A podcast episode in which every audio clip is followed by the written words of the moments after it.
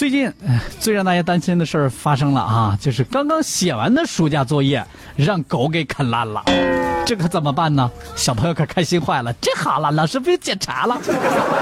第二天小朋友就傻眼了，妈妈又给他买了一本儿。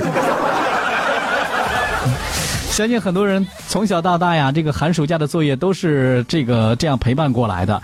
本来呢，这个。快乐的假期，但是拿出一本《暑假快乐》以后就再也不快乐了。然后呢，最后还要老师查，想想都痛苦，是吧？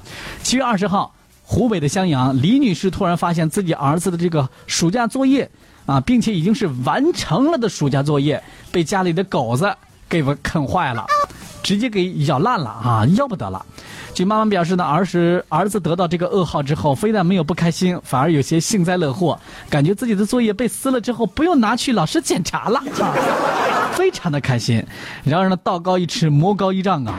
妈妈又联系了老师，老师哈，这个孩子的作业呢，确实让狗狗给啃了。但是呢，我现在有一想法啊，您不要说那没事儿没事儿，千万别这么想，能不能那个看能不能给孩子重新定一份啊？